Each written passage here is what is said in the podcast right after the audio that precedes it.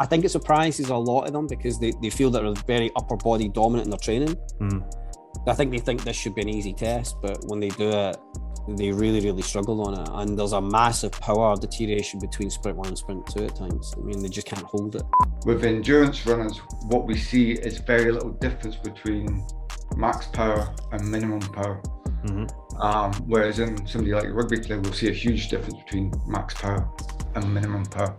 The, the thing that most coaches are missing when it comes to combat athletes is recovery. The recovery is everything. The ability to recover in that 160 second recovery point is the difference between winning and losing at the high end.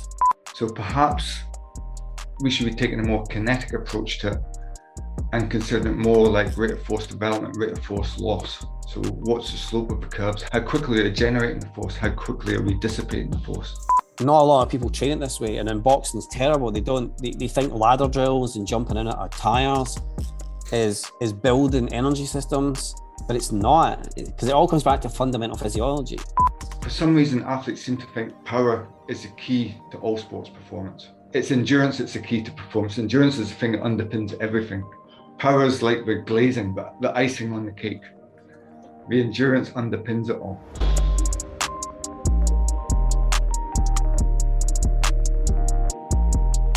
All right, John and Andrew, we're on the podcast. How you doing, guys?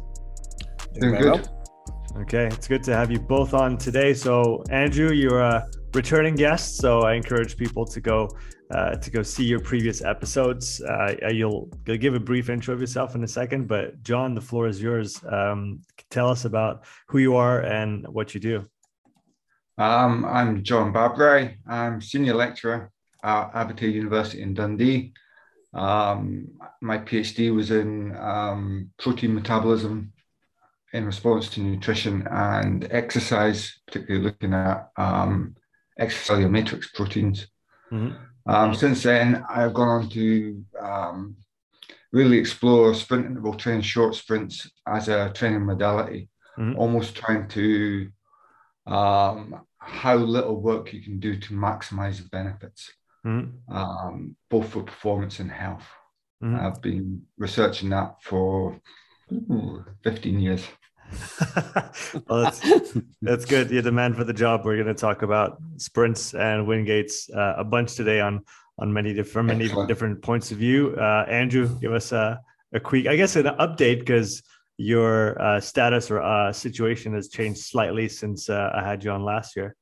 Yeah, so I'm obviously still the owner of Evolve Performance, where we kind of work with a range of athletes in different modalities, but probably most, I guess, commonly known for professional boxing, like Hannah Rankin and a few other world champions. Um, I am now. This is like show and tell for me today. So I am now doing my PhD at University, looking at the underpinning physiology of uh, professional boxing, looking at NIRS and Moxy. And Mhm. John is my PhD supervisor, so it's a bit of a show and tell. you guys you guys are a bit of a team so it's good to have you both on uh, to talk about those john. Um, andrew you've been talking to me about the the wingate testing you've been doing with uh, Yeah. with your fighters uh, and it's really interesting. Maybe what i want to do here uh, and john you can take that away. I want to start with maybe some definitions uh, just so that everybody's clear on what we're talking about so john can you tell us what sprint interval training means in the scientific literature so that everybody's on the same page and then talk about the Wingate itself as a, as a protocol. Why is it named Wingate? And then what is it and how does it work? And then we'll we'll take it from there. Okay. Um, so by sprint interval training, what we're really talking about is very short duration intervals. Um, typically, the scientific definition now is less than 30, sec- 30 seconds or less Hmm. duration. Yeah, 10 to 10 to 30 or something like that. It can go down as low as six. So Okay. Six, six to 30 seconds generally is what it is. Mhm. um, made up of a number of repeated um, intervals uh, between four and 10 to 20 intervals, depending on um, what protocols you look at. Mhm. Um, it's all based off um, Wingate. Um, so Wingate was developed in oh, a long time ago now by the Israeli army, I think it was in the ni- 1970s Mhm. um, as a fitness test to measure anaerobic performance. Um, there's been a lot of research on the Wingate, what it actually measures. there's a lot of argument about whether it's a true anaerobic test or not. Um, there's lots of evidence that there's a high aerobic component to it, especially once you go beyond 15 seconds. Mm-hmm. Um, that's not to lessen its importance. It's a very good way of looking at how athletes utilize glycogen um, in a single test. Um, but all the sprint interval literature has evolved from the Wingate test, um, from stuff we've done in our lab. We know whether by or by design, for the general population, around about the 7 to 8% mark of body weight is the ideal resistance for adaptation. Mm-hmm. Um, and that Wingate sits at 7.5% for the general population. So it seems to be banging where we would expect the biggest adaptations. Okay. Um, in the elite athletes, you can push that further, but um, for general athletes, 7.5% seems to be optimal.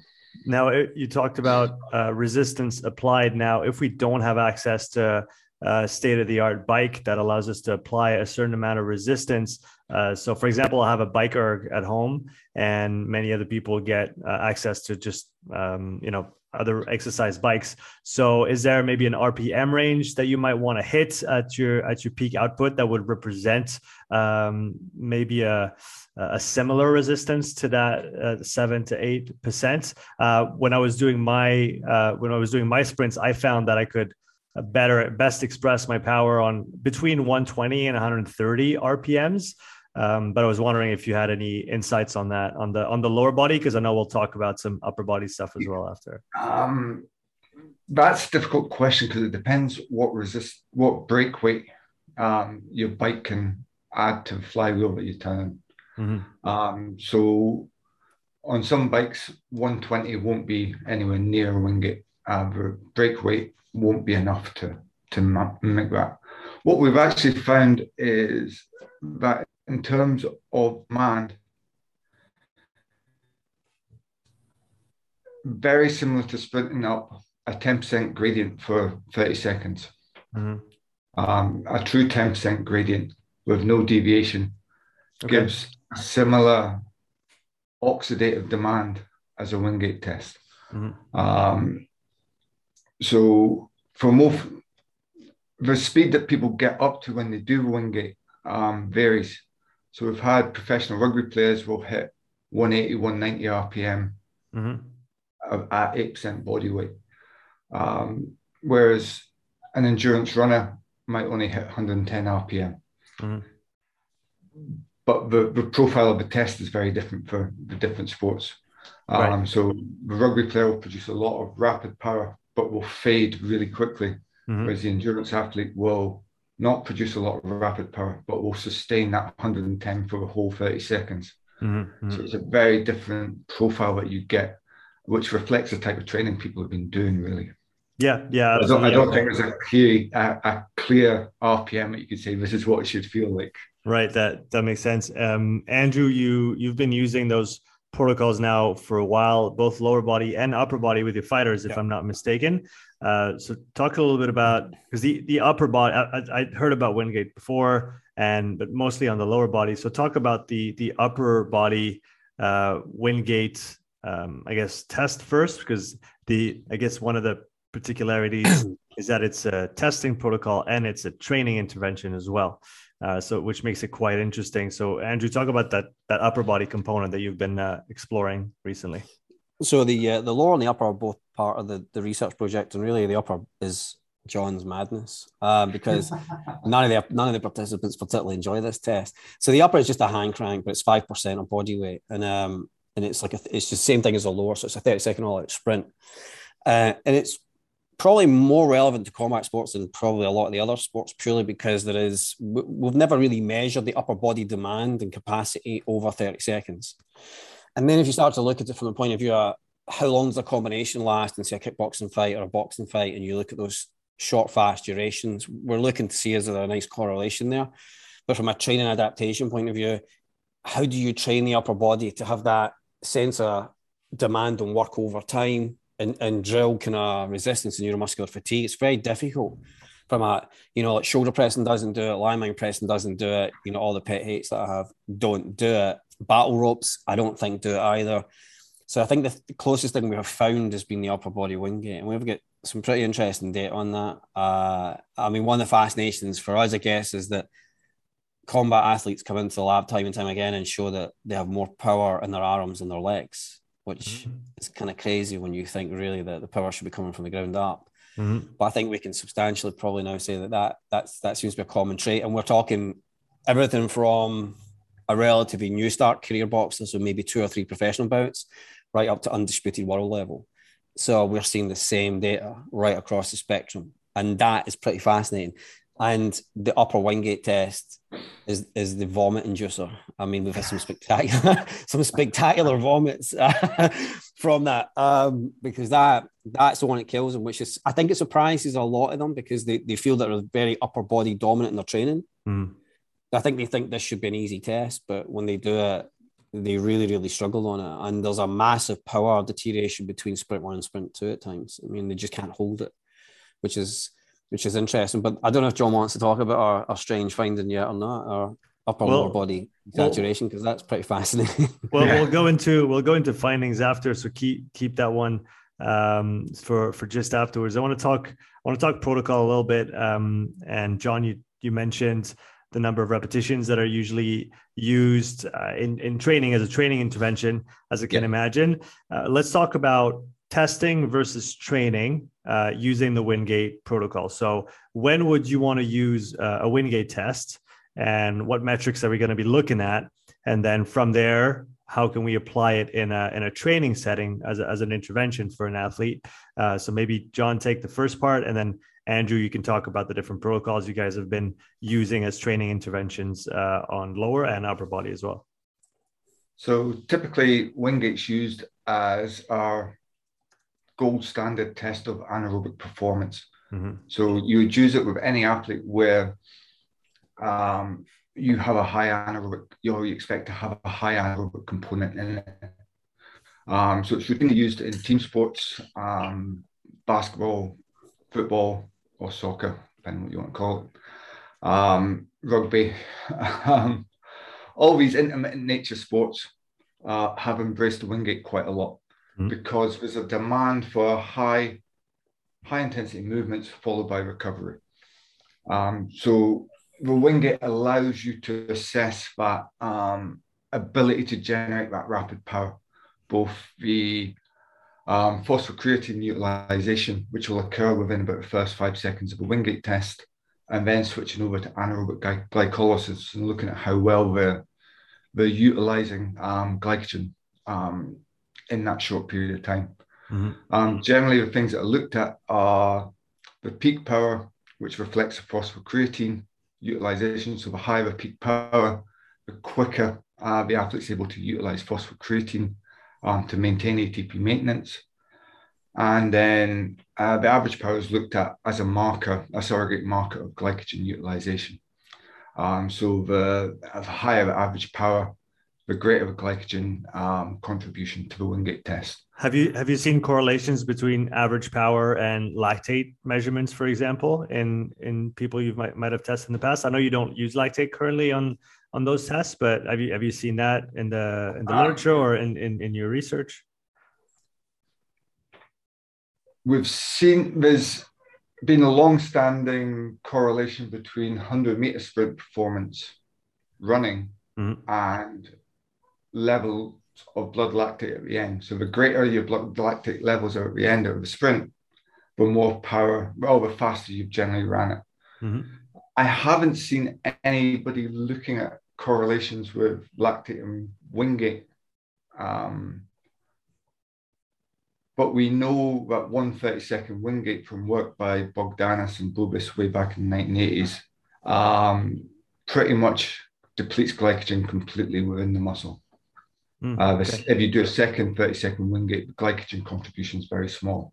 Mm, so you've almost got about 90% um, glycogen utilization in that 30 second sprint. Mm-hmm. Um, so, so we know it's, it truly is a test of, of glycogen metabolism. Um, but there's no nobody's really looked at a cor- I can't think off the top of my head any of any papers that have looked at a correlation between.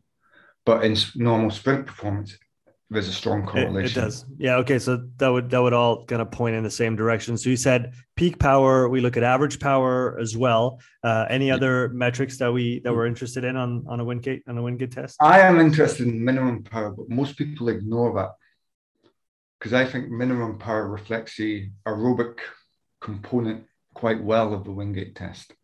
But most people aren't looking at it. And again, with endurance runners, what we see is very little difference between max power and minimum power. Mm-hmm. Um, whereas in somebody like a rugby player, we'll see a huge difference between max power and minimum power, um, which I think potentially offers the opportunity for the coach to look at how well somebody will be able to repeat a Wingate. So that minimum power is really that power difference is really great. Generally, the second sprint will be worse because mm-hmm. they're not recovering very well because mm-hmm. they don't have the aerobic power to recover. Mm-hmm. Um, so I think there's things that we should look at but we don't. Yeah. Um, but typically the, the, things that are looked at are peak power and minimum power. Since working with Andrew, the addition of the Moxy monitors into a Wingate test is eye-opening. Yeah. Um, as what's going on. Um, um, it's offering a new insight um, around oxygenation of the muscle during that mm-hmm. test. And I think there's some um, exciting stuff to come from that. Yeah, I mean, we've got some pretty interesting data on that. I mean, it's it's interesting because you think about this whole idea of peak power and then how much power can you hold and the kind of the, the difference between sprints, the drop off, saturation level, the slope of change, the resaturation values. You know, because we're very much like a lot of Wingate, we're very big into the whole systemic whole body kind of perception of what's occurring. But when you actually look at things, especially in the Lode bike, if you're using a nice Lode bike or a Wattbike, to, I guess to an extent, uh, and you start looking at the symmetry of sides left and right, and you look at the amount of power that's being generated by left and right, and you compare that to the level of desaturation and say the rec femur vastus lateralis, you see a completely different picture. So you start to see a much more localized view of what's occurring, which interests me more than probably the systemic approach. So, which is why I'm probably less interested in lactics. I think there's enough out there to show that we're going to see, you know, increases here, increases there. But I think what's more interesting in is is is why does one leg outperform the other leg from a point of view of utilization, mm-hmm. and why does one leg recover less than the other leg? And there's just a whole heap of interesting things occurring on these sprints that uh, are pretty they're pretty eye opening, but they're quite short. They're quite difficult at the same time to analyze because you know yourself, Sean, that the Moxy's just giving you this arbitrary number you really then got to dive into the kinetics of what's actually taking place in the muscle tissue and try to then explain what's actually occurring mm-hmm. from a kind of you know an oxygen uptake and how does that relate to phosphocreatine and all that stuff. And it's very very exciting times for us in the labs. I think we produce some hopefully get a couple of nice papers out of this because we get some pretty interesting data on it. But I think Wingate on its own is a great test. It can be a great training protocol, but I think slap on some Moxys everywhere. Um, you know, and uh, you can never have enough Moxy. Um, because you know, because you've got loads of them, John. um, so, but I think we're starting to see a deeper understanding of what's taking place, you know, rather than, you know, especially with these boxers, because you start to see these really interesting asymmetrical issues. You know, like some people have very nice pedal efficiency scores, even their biomechanics, their cycling is very good. Some have very horrific asymmetrical issues, but they're producing more power. So that begs the question on mechanical efficiency as well, and how does that, what role does that really have in place with these test protocols? Mm-hmm. So there's a lot more there than, than meets the eye with them when you start playing with Moxy and look at oxygen kinetics and heart rate kinetics. And the correlation between two of them is quite fascinating as well. And, and as far as you can talk about it from a research standpoint, uh, of course, um, don't say what you're not allowed to say. But we talked about, John, you, you mentioned a few metrics that are usually looked at. You also said there were things that should be looked at but are not. So, John, from your point of view, what should be looked at in addition to those?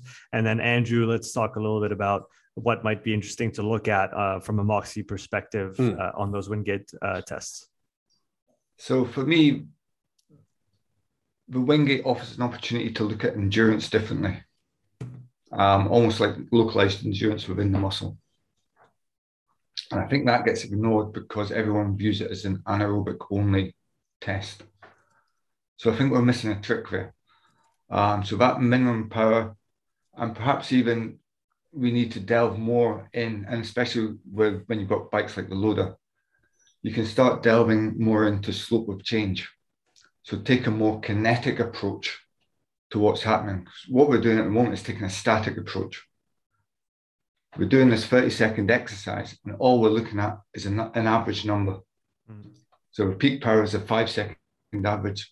The uh, average power is a 30 second average. But the, the curve's not flat, it's up and down. So perhaps we should be taking a more kinetic approach to it and considering it more like rate of force development, rate of force loss. So what's the slope of the curves? How quickly is that dis- how quickly are we generating the force? How quickly are we dissipating the force? Mm. Um, and that might tell us a lot more about our athletes than simply that static measure of this is this is peak power, this is average power. Are those metrics used anywhere else in uh, sports science? So it's it's almost like introducing a new array of metrics that we should be yeah. looking at, or from a conceptual standpoint and from a practical yeah. standpoint as well. Yeah. Um, rate of force development will be looked at a little bit with, um, with plyometrics, I, I guess, and jump, jumping. jump height with um, if you have a decent force platform that will give you that rate of development, mm-hmm. um, or with some like a isokinetic dynamometer, where you're doing that isometric movement and you've got the static contraction, but you get an increase in force production in the muscle. Mm-hmm. Um, that's typically where rate of force development is looked at. And perhaps we should be taking that and going, right, we've got this movement model now. We've got this high peak power development and then loss. And we should be sort of applying kinetic principles to it. Um, yeah. But I don't think anyone's looking at it in that way at mm. all. I mean, the, the kinetics is really the interesting bit for me because you know, you, you can take the Wingate, you, you you can take those two back to back trials and you can see peak, meaning you look at your average, your, your conventional things. But then when you actually look at the kinetics, the slow and fast rates of change and, you know, changes growth and decay, then you see a completely different picture. And then when you start seeing over multiple sprints, you, you start to see how someone's actually capable of holding power, what the dissipation rate is, what the recovery rate is. And I think we're missing tricks also on a deeper understanding of recovery between sprints mm-hmm. and just how much rate of force development can be regenerated back up. So there's a whole, I think there's a massive amount of Wingate work that's just still waiting to be done. And, you know, we've just touched on some of it and there's a massive amount more of it. And it's, it's quite exciting. You know, the, the, when you start looking at rate of change, it's, it's quite fascinating between athletes, between weight classes, between kind of gender. There's a massive, there's a massive amount of things out there to be looked at. We still don't really know enough um, about what's occurring you know, because John's right, it's just an anaerobic test. You know, even when you do your undergrad or you do you do a bit of postgrad, every time you see it done, it's like it's an anaerobic test, but it's not necessarily an anaerobic test when you dive right into it. There's a lot more there, mm-hmm. um, and that's quite exciting. Uh, it's an absolute nightmare to analyze um, and look at the data and pull all that Moxy data and, and work all the linear regressions and everything, John. But um, um, but it's uh, but there's an exciting world there of things that we we don't really understand. And I know I'm probably jumping ahead a bit here, but you know, with some of the athletes we're working with, the recovery that we're now getting in athletes is insane, absolutely insane. And um, and it's just doing sprint protocols, but it's been able to dial in the sprint protocol based upon what we see physiologically in their testing results, and that's that's where we're making probably, probably big headway, especially at the world level. It's making mm. Big gains, which is quite exciting. That, that's really interesting. Um, you talked, uh, Andrew, you talked earlier about the protocol, the testing protocol that you use. So maybe can you describe, because I, I, believe there's two.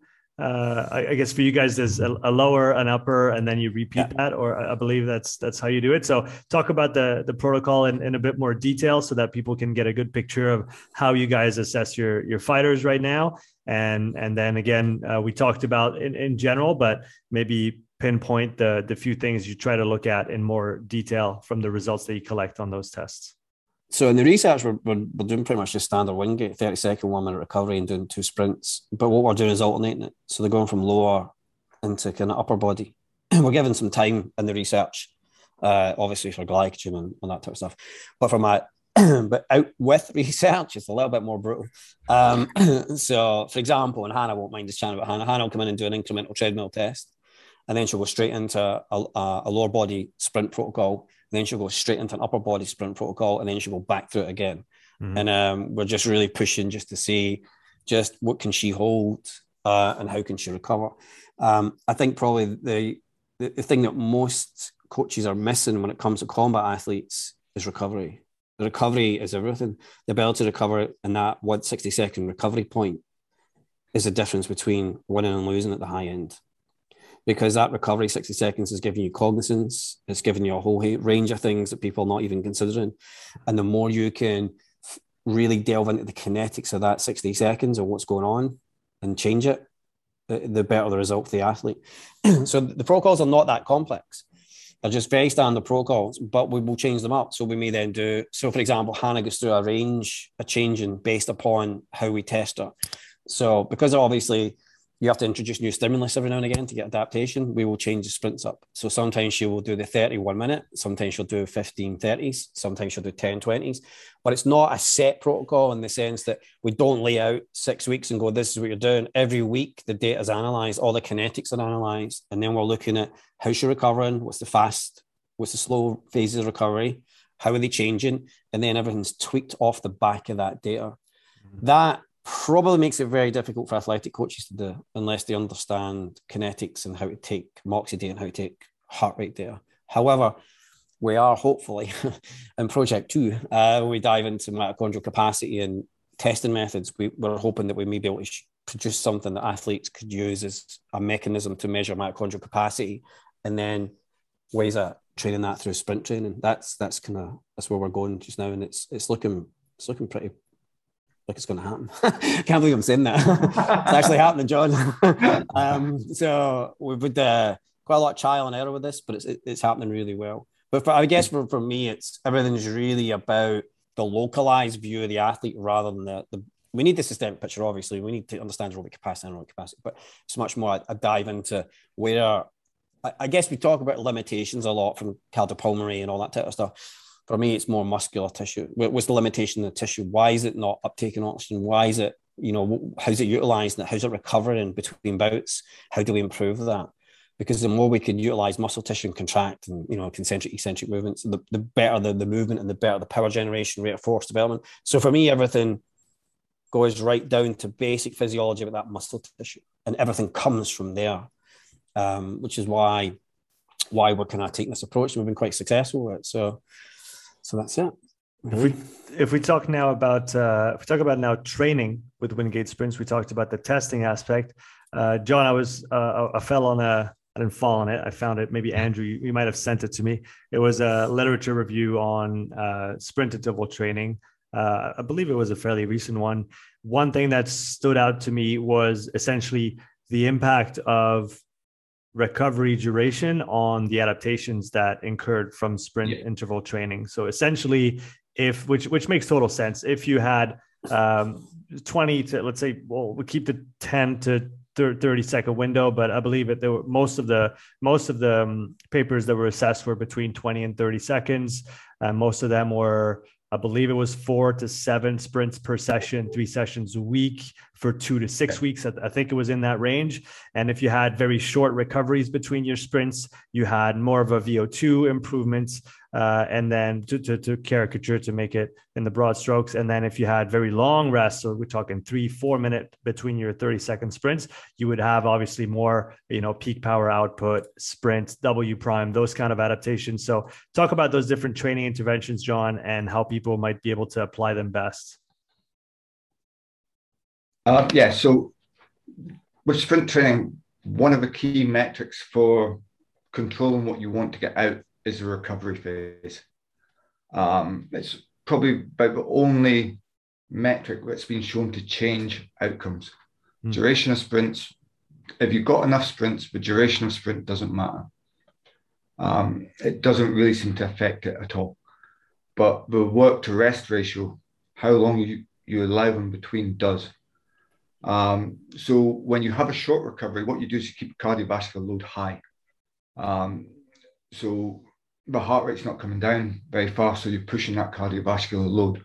So you get a, a more systemic adaptation uh, within the respiratory system. So you're better able to deliver oxygen um, to the working muscle. And then coupled with the mitochondrial adaptations you get from sprint training, the muscles better able to utilize that oxygen, mm-hmm. uh, leading to the improvement in aerobic performance. It's not always seen in changes in VO2 max. Um, in terms of studies, I would say probably 50, 50 to 60% of studies show a change in VO2 max, 40 to 50% show no change in VO2 max. Hmm. But does it depend? All, does it, sorry to cut you out. Does it depend on population as well? VO2 max has a huge genetic component to it. So for some people, that VO2 max isn't going to change very much at all. Um, and it just depends on who you've who you've recruited really. Um, but what does change all the time is the time to exhaustion. That time that it takes to reach VO2 max increases. Hmm. So regardless of whether VO2 max itself has changed, the time taken to get to VO2 max has changed. and I think that reflects more um, the muscular adaptation to sprint between that that um, adaptation of mitochondria is seen constantly, but you don't always get the cardiovascular adaptation, especially in two to four weeks mm. um, studies. It tends to be on the cusp of seeing it. Okay, so you would say that you would need a longer longer training interventions to maybe see more of those adaptations, whereas. So, for the cardiovascular side of it, you're looking six weeks plus, you get consistent VO2 max changes. Okay. Um, and changes in um, arterial um, arteriovenous difference uh, arterial compliance oh okay yeah so you improve arterial compliance so you get greater um, vasodilation mm-hmm. during exercise and stuff but they are longer term adaptations they take a bit longer to, to induce mm-hmm. um, in terms of frequency you said three days a week um, most studies using sprints are either three or two days a week. Um, three days a week versus two days a week when they've done the same number of sessions doesn't show any difference in adaptation. Hmm. So if you did uh, six sessions over two weeks or six sessions over three weeks, you would still get the same adaptation. Um, and we know that you can generate some of the adaptation in once a week. Hmm. It's whether that's enough of a stimulus to get full adaptation is still not known. But um, you don't need to do it three times a week. Well, it's three times a week is optimal. Twice a week is actually enough. And that's important. And that's really important. The the balance in the sessions is, is probably more key than people realize because people are either doing too much or not enough and they never fall in the middle, right? And it's important because when you're periodizing for a, an athlete, like especially combat athlete, you have a real nice flexibility with these to get adaptations, you know, because you, you, you could squeeze in three different points a week or, you know, but what the keys obviously, what I find is intensity level has to be high in a lot of these sprints and it's not high enough, which is why people that are doing sprint protocols are not seeing any return on investment because they're not actually pushing hard enough. Because it's only when you take them in the lab and you actually show them what pushing hard is, do they actually realize what that actually is? You know, and a lot of that I think is is people are very um uh, I think they come into the lab, there's that kind of feeling it's a different environment. They have to kind of prove themselves, they push harder. Because I've seen it being in gyms, you do testing in gyms and, and people are think they're pushing hard and you're saying, no, no, you're not pushing hard enough. And um, and they don't believe you. I think people are people are intrinsically lazy. Yes. Um, they, they take themselves to a point that's uncomfortable, but they don't like to push themselves beyond that uncomfortable yeah. point. And that's where we need to go. To the lab. We're in that uncomfortable yeah. point. Yeah, and be cold, everything under the sun. um, um, but it, but it is interesting. The intensity is the interesting one for me because you get this whole thing about oh, I couldn't do like two super maximal sprints a week because it would affect my immune system and compromise me. And that's not the case. You know, you can manage these pretty easy because they're small bouts. And the recovery, as long as the recovery modeling is, is working to your advantage, everything's fine. You can get away with quite a lot of weeks. You know, Hannah Rankin's a, a good example of someone that's, you know, we've seen massive changes in her recovery. You know, between rounds, she's can drop to 60 to she's getting near the 70 beats per minute drop. Mm-hmm. You know, and and that and she trains insane. She's like a Wolverine. She just, um, I'm pretty sure we cut her open. She's titanium or something. Um, she's just, you know, and she'll tell you, because she said it in the last podcast, she hates these sessions with a vengeance, but she won't drop them now. That's the interesting thing. Although she hates them, she's just done one this morning. She won't drop them because the the benefit she's seeing is just astronomical. I mean, Hannah's seen great return on investment on them. Um, you know, and it's going to be an interesting one as well because Hannah was doing a lot of work in the altitude chamber, which we changed up as well, and we took her out altitude uh, for a lot of high intensity training. Um, because I, I, suspect that if she was trying to do these sessions in altitude, she wouldn't be getting the same adaptations, mm-hmm. which is another point. A lot of people are wanting to do protocols, but when they actually do them, are probably not doing them the way they should be doing them either. So there is a there is a way to do them, you know, and you have to plan them, but they are super flexible. I mean, for for combat athletes, if they need to do say three sprint sessions a week, they don't necessarily need to do Monday, Wednesday, Friday. So they can play around with them. So if the schedule changes, it's pretty easy. You know, and most gyms have a decent Wattbike in them. So a lot of them have a Wattbike pro or they have the, the, the CAROL bike. Uh, is it the CAROL bike? That, that's quite good, quite good name. And a few others as well. I think it's just slightly harder to do these type of tests on the assault bike. That's my only thing. I don't think it comes across necessarily the same. Um, so what we do is I will make them do it with no hands on the assault bike, mm. uh, and just to make it a full leg component. A lot of them end up using too much upper body. Yeah, I guess so. that's the the difficult part with the with the with the assault bike or the echo bike is that it there's the upper body component that's gonna maybe muddy the waters on what's going on on the, yeah. the lower body. And I, I also find that just having a having a stimuli on the lower body only makes it really interesting. I've I've been working with a uh, well, a friend of mine is coaching uh, um, a local MMA fighter, and so we we did uh we did some testing in January, and he's been doing some work on the bike since then and over eight weeks just and he wasn't doing sprints yet in those eight weeks. Uh, he's doing them now. Uh, don't so,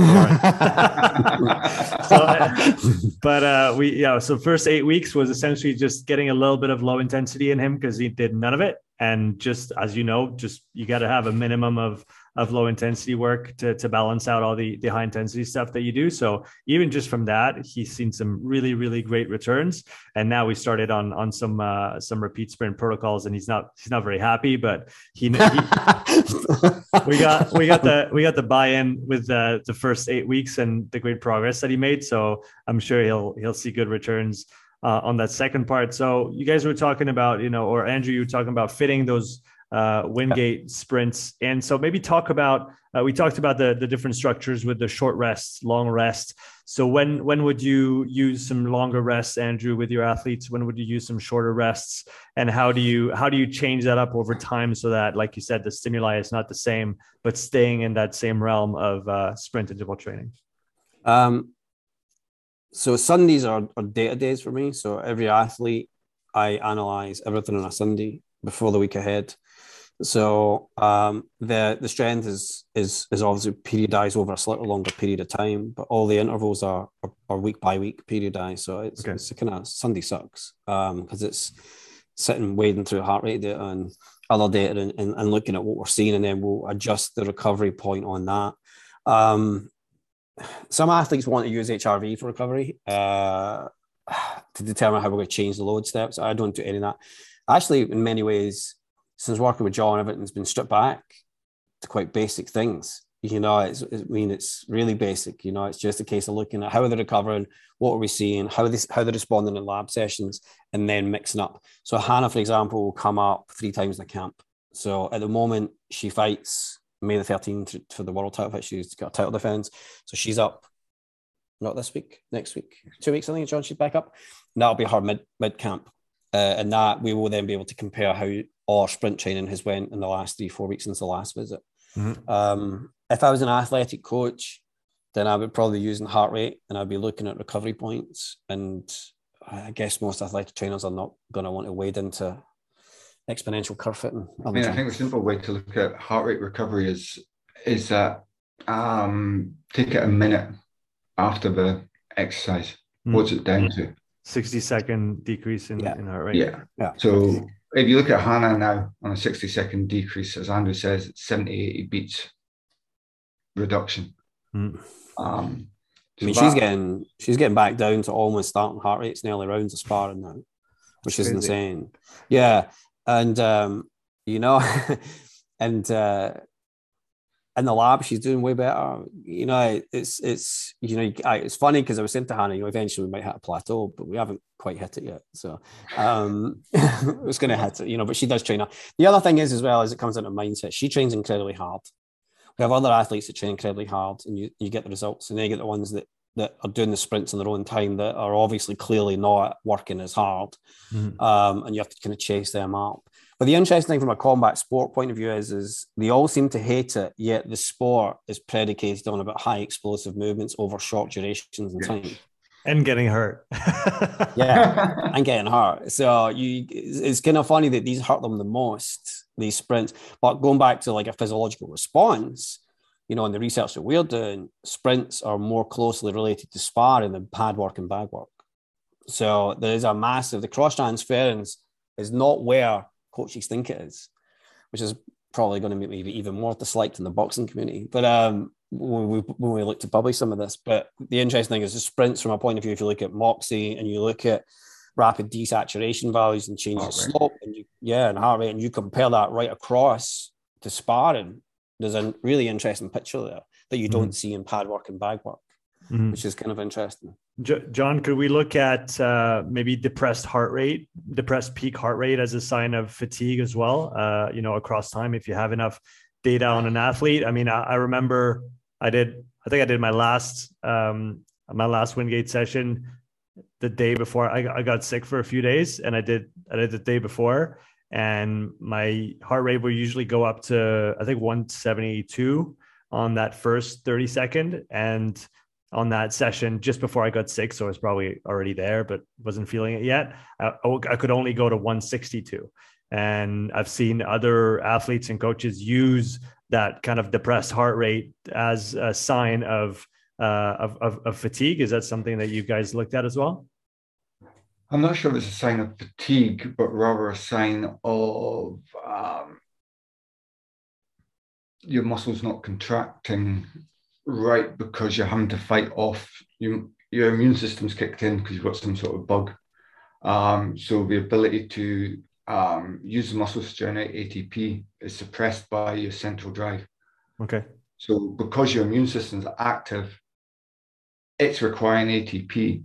So your body's stopping your muscles overutilizing ATP. If that's if that makes sense. All right. So it's so okay. It's a reflection of the fact that you were ill. You were yes. ill in that session, even yeah. if you didn't think you were ill. There was obviously some sort of illness underlying it. Um, so it's probably not something to be ignored. Um, but there will be a day-to-day fluctuation in heart rate um, when people come in. But mm-hmm. if it's really suppressed, then there's a sign that there's something not right. Yeah. but Andrew? it might not necessarily mean fatigue. Okay. Yeah. And Andrew? yeah. Yeah. I mean, I I don't see it that often. Um, I mean, I guess for me, I'm monitoring bag sessions, pad sessions, and sparring sessions. So for me, if there's a drop off in work rate and quality, that tends to be more what I lean towards with athletes.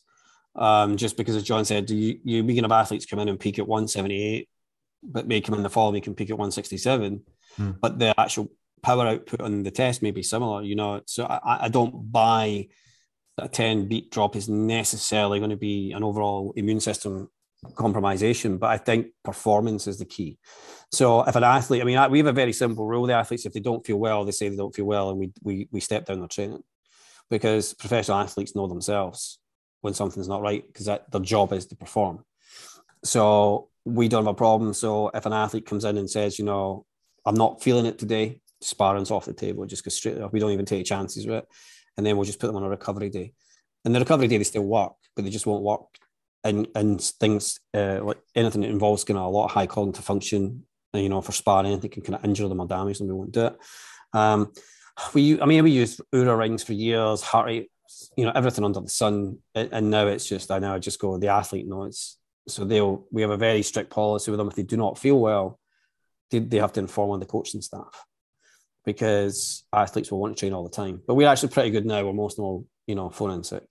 No.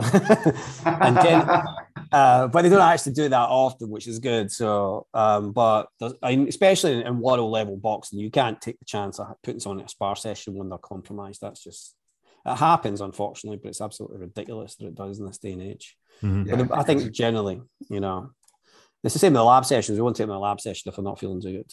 I mean, that's the one session we definitely wouldn't do with them, be a lab, session if they're not feeling good, because that is a high physiological load on the system. So, you know, that would be the worst. That would be the worst thing they could do is blag their way into a lab session. Although we would know pretty quick. So, uh, You- you talked about the importance of fitting it in the right spot. So, say someone w- wants to include uh, some sprint interval training intervention um, into their into their week. Is there a better day to do it on? Does it have to be subbed in for something else that they were doing before? Can it be added on? Uh, how do you how do you manage those parameters? So all any anything super maximal is is two days away from any spar. We don't let them do anything super maximal near sparring. So so uh, we have sparring generally Saturdays. Weekends are good. So we do mostly we don't over spar either. We're probably one of the few few places that doesn't go crazy with sparring because we want them very technically proficient on the spar day. Um, so we will make sure that the sprints are not too close to any spar sessions. Mhm. So, um, but they can be flexible on how they want to do them otherwise. So we have, have a couple that do Monday, then do Wednesday, Thursday, and then I've got some that do Monday, Tuesday, Wednesday. For me, it's an interesting thing at the moment about if we want an adaptation, and theoretically, could we get an adaptation over 12 sessions, say, for talking say, or nine sessions? How do we accumulate those sessions? And is there any science behind when, why, and how we should accumulate those sessions? And John's probably a better answer than I, but I, I feel at the moment, as long as we get these couple of sprints, these three, these three sessions in a week, it doesn't seem to matter when they actually do them. It seems, for whatever reason, to be given the physiological adaptation that we're looking for. So there is a question on that about timing and is it really that relevant? I You think the general general rule of thumb is at least 24 hours between high intensity sessions.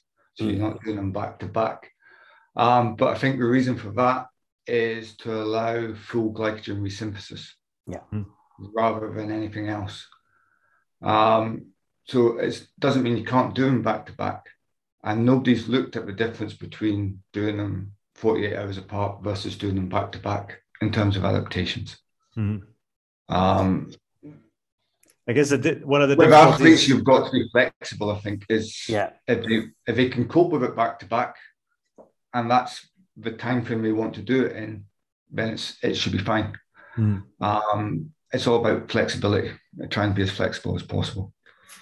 from an implementation implementation standpoint, you mentioned John that the duration didn't have a huge impact on adaptations as Yeah. long as the work was done. Do you guys then air maybe more on the side of 20 seconds rather than 30 seconds? Because those, I guess, if those 10 extra seconds of work don't actually bring anything extra from a physiological standpoint, um, is it worth doing them or is it just do, worth doing more reps? Or can we just save that up for maybe that third session in the week rather than just two? How do you guys see that? Um, I think the duration teaches a psychological lesson about pain tolerance to the athlete. Yeah, definitely. Definitely. I can- I With the concur. 10 seconds, you can blast for it feels bad but you do you got your recovery you get back and you go and you go and go um, as you expand the str- sprint there's a there's a grind through it and it teaches the athlete that when they think they're tired but actually not Yeah. so And that's- an important lesson to learn there And that is one of the amazing things about Moxy that probably it- doesn't get used enough, I guess, now kind of biofeedback kind of concept, which our athletes probably hate Moxy now as well because you can go now, you're plenty of gas in the tank. Hmm. And they go, but I'm really hurting. You're like, yeah, but you're plenty of gas in the tank. That's just your body telling you you're working hard, but you're still not reached it. And that's one of the great things about Mo- Moxy, especially when you're doing things like, you know, incremental treadmill testing or you're doing critical power testing. You know, it, it's a really nice insight. You know, psychologically, it feeds back to them and they can they know because we have it in sparring now. They'll come over and they'll look at me and go, you know, how's the gas tank? And I'll be like, yeah, doing well. You can push harder. Um, you know, and you know, like for example, we we have some. I, we still do grindy Wattbike sessions as well. So we do almost like our own, I guess, critical power model with the Moxy. Um, you know, and, and for combat athletes, that's that's the whole idea where you do three minutes maximal kind of wattage. We want to hold it for three minutes, and we're looking at the drop offs, and that's that that that session is just a purely psychology session for me. I don't really care about the values in those ones necessarily, although they think I do, and they're probably now going to watch this and go, um, but um, but I'm interested psychologically. Can they push and push and push? And what we're seeing with Alexa Hannah is on those three minutes, her best wattage is the last minute. Mm. So she's actually improving at the last minute. She's jumping up, you know, almost 50, 60 watts in that last minute. Psychologically, she knows she's probably getting near the end. So she can push a little bit harder. And that's what you want. So I think I think the interesting thing about a lot of these sprint protocols is that you're getting great physiological adaptations, but getting great psychological adaptations as well. Mm. And once they start to realize one of the yeah. things that athletes start to do with it is they use it as a gauge. Uh, so we'll say things like, well, that felt like the fourth sprint, or that felt like the sixth sprint. Yeah. But I know I could have went further. I know I could have done. I can go to eight sprints like that. So I'm well within my comfort zone, mm. even though it's uncomfortable. So sure. they sort of re- reprogram their brain about how they think the body can can work. So we had an athlete in this week who said to us that he's, he's getting used to being uh, what was it? Comfortable being uncomfortable. I think that's what you put it, wasn't it? Yeah, I said to us, yeah, comfortable, comfortable being, being uncomfortable. That's what he said to us.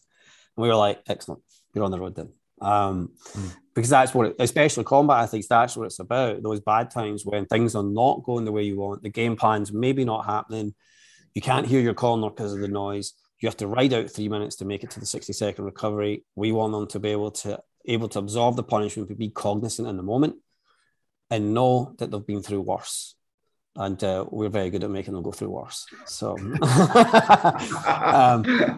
yeah, that, I mean, that's just you know basic physical prep, if you will. You the yeah, training should be yeah. harder than the competition, so that when you get to the competition, you've been there, done that. It's kind of Hell Week from the Navy SEALs comes to mind. You know, yeah, once once you've gone through this and the six months before and after, um, whatever mission you're going to have to go on, you you know you can get through it and uh, I guess that so the psychological component makes a lot of sense.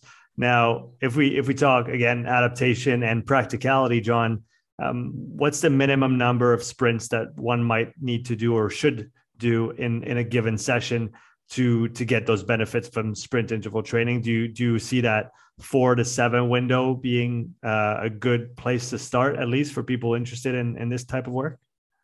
Yeah, it depends on the duration of the sprint that you're doing. Um, so obviously, when we what seems to be the magic number is it doesn't matter how you break the sprints up, as long as you've got at least one minute of work. Okay. Um, so that one minute seems to be important. Is that the is that the minimum you want to reach? Yeah, yeah.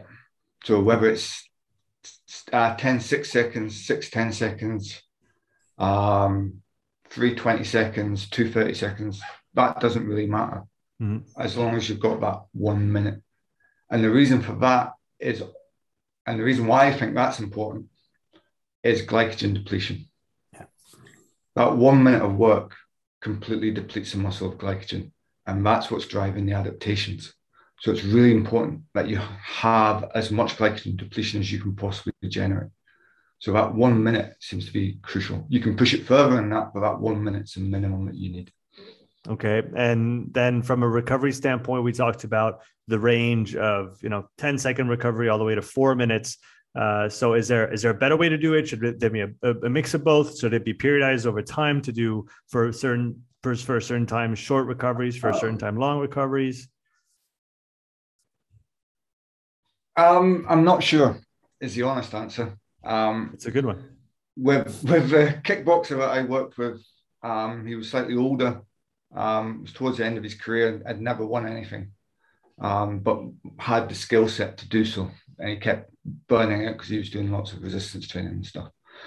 Um, and silly weight cuts. That's another aspect of combat sports that, that I don't understand. um, so, so what we did with him was when he first came in, he had a one to two work to rest ratio just to try and push him. So 10 seconds sprint, 20 seconds recovery. And he, it used to take him about an hour to recover from those sessions. He said he was seeing stars, he was a little bit dizzy. Um, when he retired, most of his sessions had a negative work to rest ratio. So if he was doing 10 second sprints, he would have five seconds recovery. If he was doing thirty 30 second sprints, it would be 15 seconds recovery. But he was able to cope with that. And it meant when he went into a ring, he didn't need a lot of recovery time between thrown combinations, mm. um, which then meant his work rate was much higher in the ring than anyone else. And it led him to, to him winning two world titles, um, the WKC and uh, WAKO, I think, um, at the age of was it 36 and 37. Um, so I think it depends what you're trying to do with the athlete. Um, if you're wanting to increase power, expand. If you want a bit of both, one to six works well. Mm. I'll give you some of the aerobic adaptations, some of the power adaptations. But a lot of times when you when athletes are coming in, they've already got the power because for some reason athletes seem to think power is the key to all sports performance. Strength is the key to performance. Whereas it's endurance that's the key to performance. Endurance is the thing that underpins everything. Power is like the glazing, but the icing on the cake. The endurance underpins it all. Um, so what I found is you actually have to work on their endurance. They've actually got sufficient power. Right. So you're better off working on on the on the shorter rests uh, kind of domain uh, because yeah. that'll have a bigger impact on their endurance than the than okay that makes sense and and then from what you're saying then one of the goals especially for someone i guess who needs more endurance one of the goals as you maybe uh, alluded to it might be to want to decrease those rest times uh, to condense yeah. the work over a shorter period of time okay so okay so we have that minute, that minimum minute, and then what might you push that up to realistically? And if we omit the extreme cases of kind of these are the hardest sessions I've ever given to anybody, but w- one to two minutes, one to three minutes, how much? How much? I would probably only ever push it up to two minutes. Yes. okay, so a, sa- a safe. Really any point going beyond that. So one to one and a half minute might be a kind of a safe yeah, bracket yeah, to, to yeah. play within over a session. Yeah, then you get diminishing returns. Right. So and, and, then you get diminishing compliance. So you have to be quite smart with how you're doing it. Um, but you have a, a, minute to two minutes of time that you can play with and break up in any way you want.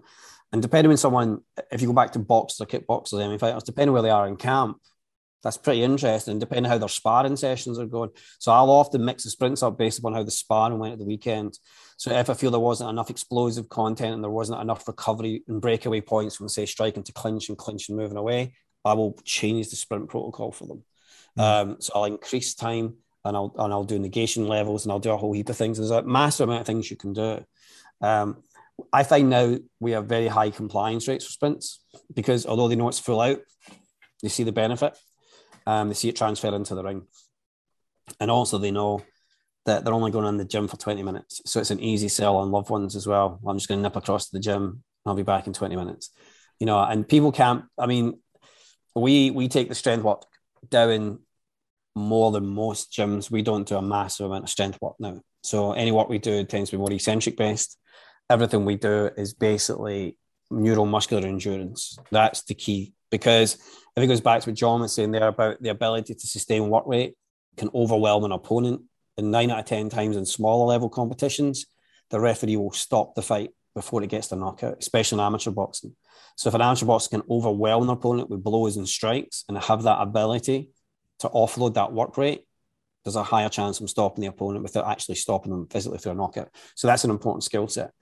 Um, and everyone has to have that. And then you have to have the the other element, which is sustained massive outputs. So they have to have massive explosive combination work, be able to throw big power shots and sustain it, break away, recover. And it's all comes down to this whole idea of glycogen and, and, and how your body's utilized and how you recover from it. And not a lot of people train it this way. And in boxing, it's terrible. They don't, they, they think ladder drills and jumping in at our tires is, is building energy systems, but it's not because it all comes back to fundamental physiology, you know, and it's, it's, it's quite frustrating at times when you, you look around, you, you see boxers not doing particularly well and you can pinpoint it because you see the training drills they do. They're still doing 20 mile runs. They're doing crazy ladder drills. They're doing crazy plyometric drills that don't really trans- cross transfer over. They're being convinced that by their coach through every acronym under the sun about PAP, PIP, POP, that these are things that are doing things to them when actually they could probably just benefit from doing some sprints. You know, three sprints these three sprint sessions a week, two and a half minutes of work, and they would get a much more bigger change in in physique, explosive power, mitochondrial capacity. All the good stuff is there for the taking, but we still it's, it's crazy, you know. And sprints have been around for a long, long time. The whole process, football, soccer, all these other sports, you know. And I remember as a kid doing them, you know, and in football sessions, everything was sprint orientated, sprint, sprint, sprint. Yeah. But in combat sports, for whatever reason, we're still very much in the dark ages. Which is it's quite interesting. Uh, um, if athletes haven't done sprints before or used a bike before, the question you get is how does that transfer across to boxing? But if you put a big old tractor tire down and give them a sledgehammer, they'll have to whack the hell out of that. But yeah. not a cycle sprint. And no question, they won't even question it. But no it's funny, you know, you sometimes you take the kids in the lab, right, and they've it's, and you forget this is maybe the first time they've been on a bike, even though even though it's stationary. And you, you always spend a lot of time getting kind of pedal crank set up and you know distance and all that stuff and Q angles and that stuff set up for the for the extension of the leg to get them to the sprint. But it's it. I think the people that come to the lab expect. I mean, we've had very super high level world champions in, and I think they have been surprised how badly abused they have felt after the bike sprints and the upper body sprint versus anything else they do in the lab. So we will do rate of force development, we'll do eccentric kind of and concentric force and all that stuff as well, counter movement jumps, we'll do the, the usual fare. And all of that seems to be quite tolerable to them. But when they come off the bike and especially the hand crank, some of them are in the fetal position. They're just like, they're like, why is this so hard? And you're like, well, but you can spend 40 minutes with a sledgehammer and a tire, but you can't give me two 30 second sprints. I mean, the arm crank, the arm crank is really interesting. Yeah. Um, given how much power they've spent generating in their in their arms, they really struggle with the endurance component of the arm crank. Mm-hmm. Yeah. Um, to the extent where they lose form, they can't control the core anymore, and they there's a whole lot of lateral movement going on. It's a lot of Titanic sinking taking place. It's, uh, it's a lot of swaying. Um, but there's that that to me is probably the biggest shocker, I think, John. The the the, the we've not seen anyone smash that yet. That's been no. we've not had anyone in yet that I've went, wow, that was an amazing upper body wingate test. Um, it's it's been, especially from the research point of view, it's probably not been. It's been an eye opener. Just that the sport has become so dominant in upper body strength work, but it doesn't translate into endurance mm-hmm. you know, and there's a big question there about obviously maybe there's too much oxygen there, oxygen utilization, therefore, and that that the shoulders people and the shoulder complex is there to stabilize. It's not necessarily there to generate that amount of force that they think they're forcing. And the Moxy data on these sessions is probably amongst. And I'll tell you this, we'll just we'll, we'll put this out here because this is the most fascinating thing to me. If you do these research projects and you're going to do bots, you're going to do pad work, sparring, you're going to capture all the data that you can't normally get because we can do it now with Moxy and all this stuff. And yet, the two tests that are the most interesting when it comes to boxer isn't the pad work, isn't by work, isn't sparring. It's an incremental treadmill test and an upper wingate test. That's the two tests that, that are showing us the most information about boxing, which is bizarre when you think about it, because you would think it would be the sport specific components. But what we're seeing is the sport specific components aren't very sport specific. that the upper wingate and the incremental treadmill test are showing very interesting SMO2 kind of profiles. And, and from that, we're able to extrapolate out quite a lot of information about how that person actually performs at very high intensity. Or how they don't, which is most of the case at the moment. And I'm sure once we dig into the data, uh, once we get the Python code running, that we'll be able to see some interesting correlations between the last 30 seconds of an incremental treadmill test versus sparring sessions versus upper wingate. So I mean, it's you know, for me, it's it's kind of been quite fascinating that you know I've always been involved in sport for a very long time. I've said for a lot of years. I think a lot of what we do isn't transferable, and I've got a lot of hatred for it in the community. But I think I feel a that more vindicated of late that what we're seeing is is right. That a lot of things that are being done are just being done because that's the way they were done. Mm, but from a physiological point of view, the transference isn't really there you know, and that's the, the crazy thing is incremental treadmill and an upper wingate. Throw in some pro boxers, you get a really interesting mix of things occurring that are, are just quite fascinating. But the upper one, yeah, I think I think now when they come in the lab, they look at the bike with a bit of a bit of a fondness now, and they look at the hand crank with just severe hatred, um, because it's just it's the most the, the most reluctant to do that. Even though they may have done back to back sessions for weeks, they still come in and they still look at that thing, and you can just see it. And just like, oh, I have to do this today. Um, it is hard. It is a hard test. I blame yeah. John entirely for it. So I mean, arm crank as a test is good, but arm crank as a training modality is is really good. Yeah. Uh, if you consider the upper body is predominantly type two fibers, how do you train endurance in the upper body? In mm combat sports, that's crucial because if you've got 10, 12 rounds where you've got to keep your hands up, there's a high endurance component there that's not getting trained. Exactly. What's happening is boxers are dropping their hands and taking face shots that we shouldn't be taking. Um, and what we know is that upper body Wingate's really good at improving um, type 2A mitochondrial content and type 2A um, oxidative capacity. Yeah, so John, let's let's actually go into that. We have we have a few minutes left. Uh, so let, us talk a little bit about the physiology behind those super maximal efforts. Uh, so from your yeah. research, from your experience, tell us what is going on under the hood with those sprints that is so beneficial for for athletes. So what's happening is you have a high motor unit recruitment because you because you've got to create a lot of power to overcome the inertia of the, of the wheel, mm-hmm. um, which trains um, neuromuscular activation. So sprints have been shown to improve uh, neuromuscular firing rate and calcium sensitivity at mus- muscular neuromuscular junction. Mm-hmm. So we've got a greater calcium sensitivity, which means we get a greater acetylcholine release. Because of that, we get a greater action potential. So we can create more cross bridges and create more power. Um, so we're what we're training is muscular efficiency. That is key. That's that's that's the one thing that's overlooked. Big muscles aren't efficient muscles. What you want is muscular efficiency. That will create you with power. That will give you your endurance performance as well. Um, so it's about training calcium sensitivity, and you get that with sprint interval training, which you don't get with um, resistance training. Mm-hmm. And sprint interval training does type 1 and type 2 fibers, whereas endurance training only targets type 1 fibers. So you're getting almost a crossover between the two of them, and you get muscular efficiency and mitochondrial biogenesis. So you get more mitochondria, more, more of your muscles battery, and more signal for ATP. And put that together, the training adaptation is improved performance, regardless of what the sport is, because that's underpinning principles of all sport calcium sensitivity of the muscle and um, mitochondria to produce ATP. Yeah, and that, that would make that would make sense targeting those type two fibers with those uh, you know interval super maximal sprints because we we know the importance of capillarization and of mitochondrial density, uh, and we talk about that in you know zone two training for endurance yeah. athletes but we rarely talk about those uh, crucial components as well for those high power sports because you, you need more capillaries around your type 2 fibers you need more yeah. mitochondria even though they can they, they won't have as many uh, compared to type 1 yeah. you still can develop those and yeah. uh, and that kind of work is, is going to target that right yeah yeah yeah exactly and the advantage of supramaximal over trying to control it is it's simple all you have to tell the athlete is, I want you to go as hard as you can.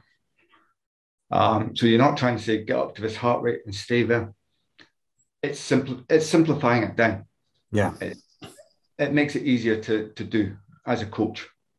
It's like, just do this, just go as hard as you can. I'll tell you when to stop and you know you're going to recruit everything under the sun and then things yeah. are going to fatigue uh, as you go along and you're going to yeah. you know fatigue more and more of those of those motor units and try to tap yeah. into as many things as possible and you still have your type ones that work to for all the recycling that's has to go into the the lactate exactly. and all those things so you you kind of hit on hit on everything um you talked and about the advantages you get the hmm.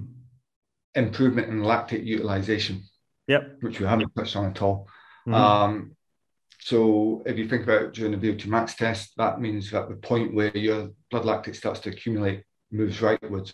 So instead of having at say 15 kilometers per hour, we can push that up to 18 kilometers per hour, um, which means the point of fatigue is changing.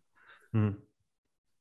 Um, so it's the lactate so handling is also a crucial adaptation that happens. So it's been shown to increase MCT1 and MCT4, both on the mitochondria and on the plasma membrane.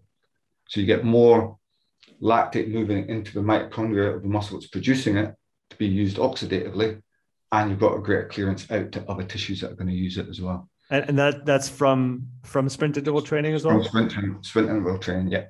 Very, very interesting. Um, I'll have to ping you back uh, via email for that because I want to I want to dig into this. It's really interesting. Now, guys, you talked about we have a, a handful of minutes left here. Um, you talked about you know everything that's left to be discovered uh, in the in the repeat sprint or the sprint interval training realm. So if people are out there listening and uh, maybe want to get into this type of research, what areas would you like to see uh, studied in the in the future. Uh, obviously, you, you can't do all of it. So, if you had to share the load a little bit, what would you like to see done in that realm of sprint interval training in terms of what what should we test, what should we study in the future? Let Andrew go first. All right, thanks, John. Um, for me, I think the localized effect. I think we need a lot more understanding of oxygen utilization and kinetics. I think it's still in its infancy. I think um, you know Moxy's phenomenal, but I'm still wonder whether we need a bit more advanced technology um, for that. But I think where it's at, we, we can gather a lot there. I think point of view of timings of sprint sessions interests me a little bit when we use them, how we use them. Um, does accumulated uh, fatigue have an effect? Does it not have an effect? I think there's some areas around about that. Um, a big area for me of interest is, is glycogen utilization, just how much glycogen is being used in the muscle tissue. I mean, we are if anyone out there wants to donate some money towards a portable um, ultrasound, we are looking to do that. Um, so that'd be one area as well. And then the big big area for us that we will do is look at mitochondrial capacity and non-invasive ways to, to ascertain and measure that as well. So there's an absolute wealth. You know, I'm pretty sure we would uh, Aberdeen University be keen in potential new PhD candidates to, to look at some of these things. Shameless plug. for me, the biggest area is recovery how sprints how are sprints influencing recovery? What do we mean by recovery? Within and between competition recovery. Um, so in any sport, that recovery process is crucial. And we don't really understand what that process is. Mm-hmm. We know what we're looking at, but there might be more to it than just that. Yeah. Um, so recovery is an underutilized um, modality for, in sports science. It's underlooked at in terms of training. Mm. So training for recovery is something that very few people look at. And I think it's something that really needs to be explored more fully. Very, very interesting. All right, guys, we're getting to the the end here. That was a lot of fun. Um, I'm uh, now I'm going to go and rethink what I've been doing on, the, on those sprint gates, and I'm going to have to short, definitely shorten those rest uh, rest intervals and Enjoy. actually, yeah, meet meet the savior. Uh, so that I'm really looking forward to that. Thanks, guys. Um, Andrew, it's always a great pleasure to have you on. Thanks for coming no, back. It's always a pleasure. Always and a pleasure. Uh, John, it was great to meet you, and thanks for sharing all those insights today uh, guys, where can people find you online if they want to, you know, get in touch, talk about research, or uh, Andrew, if they're not happy with uh, what you're saying, if they want to. no more hate mail. Um, um, uh, so on Instagram, I think it's the Andrew Show. On Twitter, the usual, and Facebook.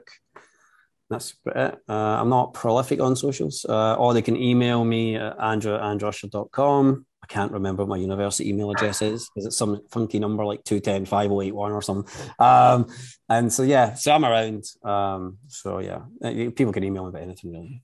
Fantastic. John? Uh, my email's on the Abertay um, University website, um, John Babraj at abertay.ac.uk.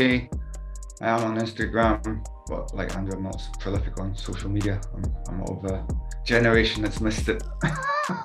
well, the university page is linked, and if uh, anybody wants to get in touch, they know how to do so. Uh, thanks so much for coming on, guys. Yep, Thank you for having us. Thanks. Thanks for listening to this episode. If you would like to support the podcast, please take a few moments to leave a written review and a five star rating on Apple Podcasts. If you want to watch this episode again, you can find the full video recording on my YouTube channel. You'll also find hundreds of hours of free content, all my podcasts, my thoughts of the day, structured presentations, and more. So don't wait, go subscribe, and I'll see you in the next episode. Take care.